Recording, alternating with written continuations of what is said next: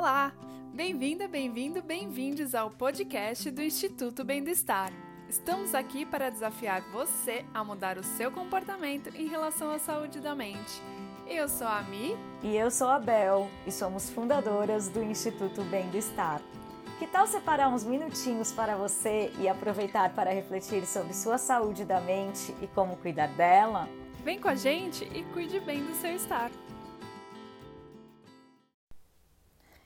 Neste episódio, convido vocês a refletir comigo sobre qual o papel das empresas e seus líderes na promoção e prevenção à saúde da mente de seus colaboradores. Muito antes da pandemia, já era possível ver os reflexos da vida moderna na saúde da mente dos brasileiros.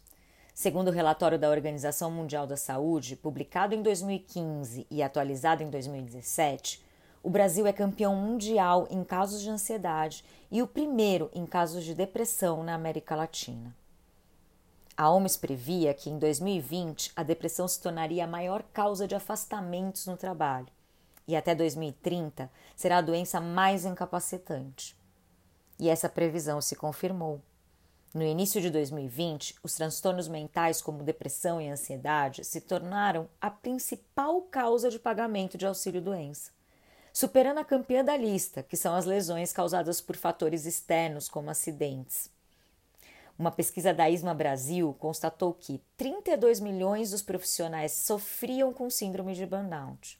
70% dos brasileiros sofriam com algum grau de estresse. 49% dos profissionais apresentavam depressão e 90% das pessoas praticavam o presenteísmo. Para quem não sabe o que é presenteísmo, é quando você está presente, ao contrário do absenteísmo, mas a sua mente está longe. Isso quer dizer o quê? Que naquele momento você não está produzindo. Com esse cenário, já era necessário tomar medidas e mudar hábitos na rotina de todos. Com a pandemia do Covid-19, isso só se agravou e nos mostrou que negligenciamos a saúde mental há séculos. Porém, um benefício precisa ser ressaltado. A pandemia trouxe luz a graves problemas na sociedade, entre eles a saúde da mente. E com isso, muitas empresas começaram a olhar para essa questão porém de uma forma muito individualizada. Ainda é necessário quebrar o paradigma de olhar para a saúde da mente na ótica individual, pois esta também é uma questão coletiva. As empresas devem abrir espaços de conversa e escutativa sobre os temas relacionados à saúde da mente, como rodas de conversas, palestras, workshops promover atividades que estimulem a comunicação entre as equipes e principalmente entre os colaboradores e os líderes. Além de oferecer, é claro, apoio psicológico para aqueles que necessitem por meio de parcerias, mas sem retaliações de qualquer espécie. Nos workshops aplicados pelo Bem-Estar, do projeto Stars no Trabalho, nós notamos muito interesse e engajamento dos colaboradores além da clara necessidade de entender mais sobre as questões sobre saúde da mente e principalmente aprender a lidar melhor com as emoções, com os sentimentos no ambiente de trabalho. As transformações em uma empresa começam pelos líderes, por isso é necessário ter uma atenção especial com eles, pois só assim será possível gerar uma mudança de cultura favorável para todos.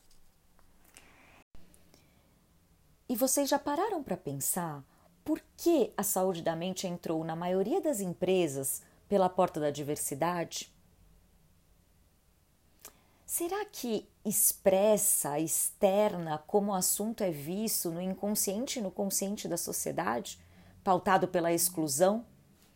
Há aproximadamente 40 anos, os manicômios ainda eram estabelecidos no Brasil.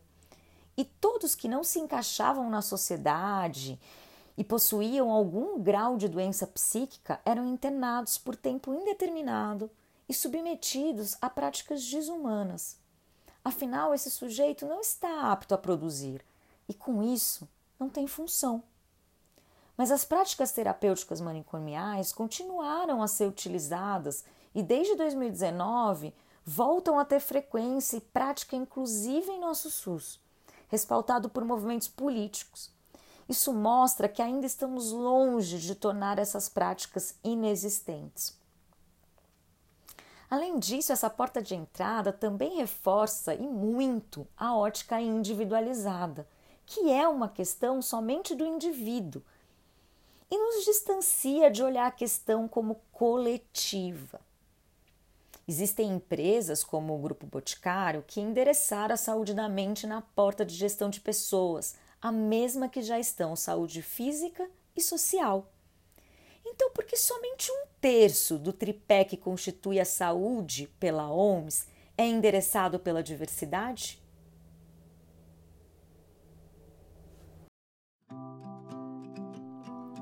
Quer saber ainda mais sobre saúde da mente?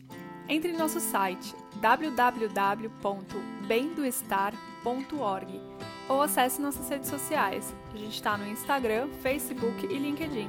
Até mais!